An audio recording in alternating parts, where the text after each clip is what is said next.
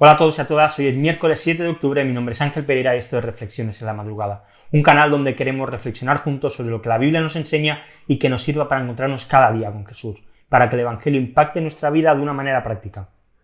Y hoy lo vamos a hacer con el capítulo número 33 de Génesis, así que vamos a leerlo y a meditar en él. Cuando Jacob alzó los ojos, vio que Saúl venía y cuatrocientos hombres con él. Entonces dividió a los niños entre Lea y Raquel y las dos siervas. Puso a las siervas con sus hijos delante, a Lea con sus hijos después, y a Raquel con José en último lugar. Entonces Jacob se les adelantó y se inclinó hasta el suelo siete veces hasta que llegó cerca de su hermano. Esaú corrió a su encuentro y lo abrazó, y echándose sobre su cuello lo besó y ambos lloraron.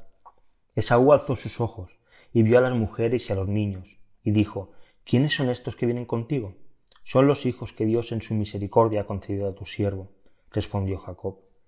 Entonces se acercaron las siervas con sus hijos y se inclinaron. Lea también se acercó con sus hijos y se inclinaron. Después José se acercó con Raquel y se inclinaron. ¿Qué te propones con toda esta muchedumbre que he encontrado? preguntó Saúl. Hallar gracia ante los ojos de mi señor, respondió Jacob. Pero Saúl dijo, Tengo bastante, hermano mío, sea tuyo lo que es tuyo. Pero Jacob respondió, No, te ruego que si ahora he hallado gracia ante tus ojos, tomes el presente de mi mano, porque veo tu rostro como uno ve el rostro de Dios, y me has recibido favorablemente. Acepta, te ruego, el presente que se te ha traído, pues Dios me ha favorecido y porque yo tengo mucho. Y le insistió y él lo aceptó. Entonces Saúl dijo, pongámonos en marcha y vámonos, yo iré delante de ti. Pero él le dijo, mi señor sabe que los niños son tiernos y que debo cuidar de las ovejas y las vacas que están criando si los apuramos mucho, en un solo día todos los rebaños morirán. Adelántese ahora mi señor a su siervo, y yo avanzaré sin prisa, al paso del ganado que va delante de mí, y al paso de los niños hasta que llegue a mi señor en Seir. Y Esaú dijo, permíteme dejarte parte de la gente que está conmigo. ¿Para qué? Halle yo gracia ante los ojos de mi señor, le respondió Jacob. Aquel mismo día regresó Esaú por su camino a Seir. Jacob siguió hasta Sucot, Allí se edificó una casa e hizo cobertizos para su ganado. Por eso al lugar se le puso el nombre de Sucot. Jacob llegó sin novedad a la ciudad de Siquem, que está en la tierra de Canaán, cuando vino de Padán Aram y acampó frente a la ciudad. Y la parcela de campo donde había plantado su tienda se la compró a los hijos de Amor, padre de Siquem, por cien monedas, es decir, cien siglos, que son 1,140 gramos de plata. Allí levantó un altar y lo llamó Eloge Israel. Hoy en día una de las imágenes quizá más comunes y, que más podemos ver en la sociedad es la de familias que están destrozadas, familias rotas, maridos que matan a sus mujeres, padres que maltratan a sus hijos, hijos que son llevados a juicio por maltratar a sus padres, madres que maltratan a sus hijos, mujeres que maltratan a sus maridos. Vemos como en menor gravedad también, pues vemos otras situaciones, como matrimonios que se divorcian por infidelidades, hermanos que dejan de hablarse por herencias y por cualquier otro tipo de cosas, y otros problemas mucho más comunes, pero que vemos que acaban destrozando familias, que acaban rompiendo núcleos familiares en los que se había crecido y, y vivido. Cuando vemos la relación de Jacob con Esaú, desde luego no la pondríamos como una relación modélica, como una relación a seguir. Ellos habían tenido muchos problemas, habían peleado mucho durante su vida, habían discutido mucho, hasta el punto en que Esaú se llegó a plantear el matar a su hermano Jacob, y por eso él decide huir y decide desaparecer para que su hermano Esaú no le matara.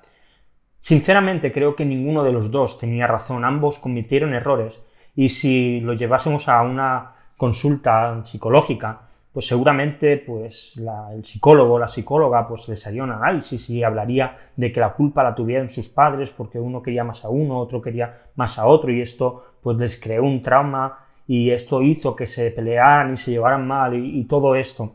Pero la realidad es que ninguno de los dos fue trigo limpio. el problema real de, de lo que había pasado estaba en sus corazones.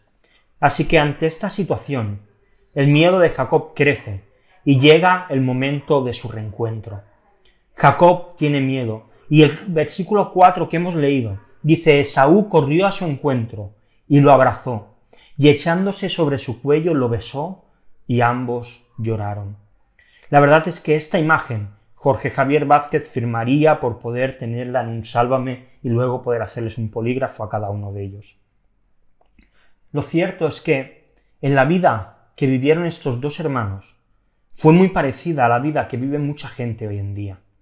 En la vida podemos elegir a nuestros amigos, podemos elegir nuestro trabajo, podemos elegir nuestra iglesia, podemos elegir a nuestro marido, a nuestra mujer, pero no podemos elegir la familia en la que nos toca vivir. Cada uno nos llega y en la familia surgen conflictos, pero no debemos olvidar que la familia es el núcleo central de la sociedad. Es el lugar que Dios ha establecido para crear las sociedades y por lo tanto es el foco principal del ataque de Satanás. Sabe que una familia destrozada provocará otra y influirá en una sociedad que acabará también destrozada. Y claramente es su estrategia desde hace mucho tiempo. Un tiempo en el que el hombre ha perdido su rol en la familia debido al feminismo. La mujer ha empezado a ocupar el rol del hombre dentro de, la familia y ha empezado a perder el suyo propio también. Así que nos encontramos con familias desestructuradas ante los ojos de Dios. Pero como siempre, Dios tiene cuidado de todo lo relacionado con el ser humano. Y en la Biblia encontramos algunas advertencias. y cuál es el modelo bíblico de familia? para que estemos en una familia construida y fundada de la manera en que Dios quiere. Efesios 5:21 Maridos, amen a sus mujeres, así como Cristo amó a la iglesia y se dio él mismo por ella. Así que el rol del marido es el de amar a su esposa de una manera sacrificial, de la misma manera que Cristo lo hizo. Primera de Pedro 3.1. Asimismo, ustedes mujeres estén sujetas a sus maridos.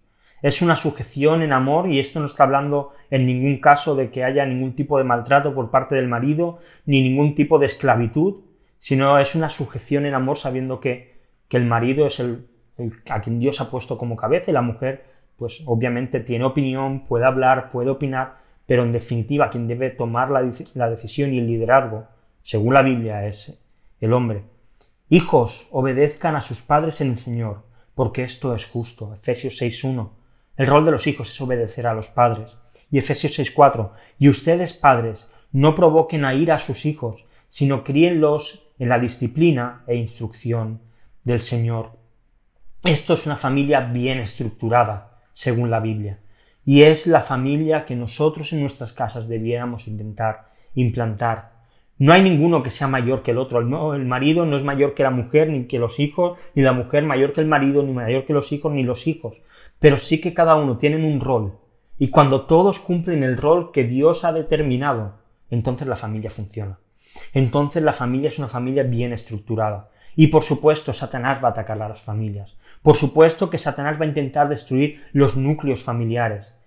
Por eso tenemos que estar atentos. Por eso tenemos que construir Familias que están fundamentadas en la Biblia. Familias que están fundamentadas en Jesús. Igual que Jesús amó a la iglesia, el marido tiene que amar a su esposa. Igual que Jesús se sometió al Padre, la esposa se debe someter a, a su marido. Igual que el hijo obedeció al Padre, los hijos deben obedecer a sus padres. Igual que Jesús tiene autoridad y nos enseña y nos disciplina, los padres deben enseñar y disciplinar a sus hijos y de esta manera seremos buenos testimonios allí donde estemos.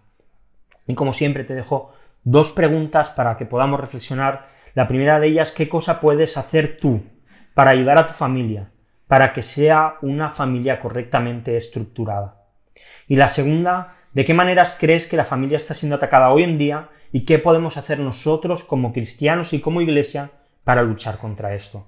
Y como siempre te dejo unos textos para leer la Biblia Levítico capítulo del 26 al 27. Y nada más, si te ha gustado el vídeo, dale un like, suscríbete al canal, dale a la campanita para activar notificaciones y recuerda que puedes vernos en YouTube cada día de lunes a sábado, que también estamos en iBox, en iTunes y en Spotify. Y puedes seguirnos en redes sociales, Twitter, Facebook e Instagram, puedes buscar reflexiones en la madrugada y allí nos encontrarás. Así que nada más, mañana volvemos con una nueva reflexión sobre Génesis capítulo 34. Hasta mañana.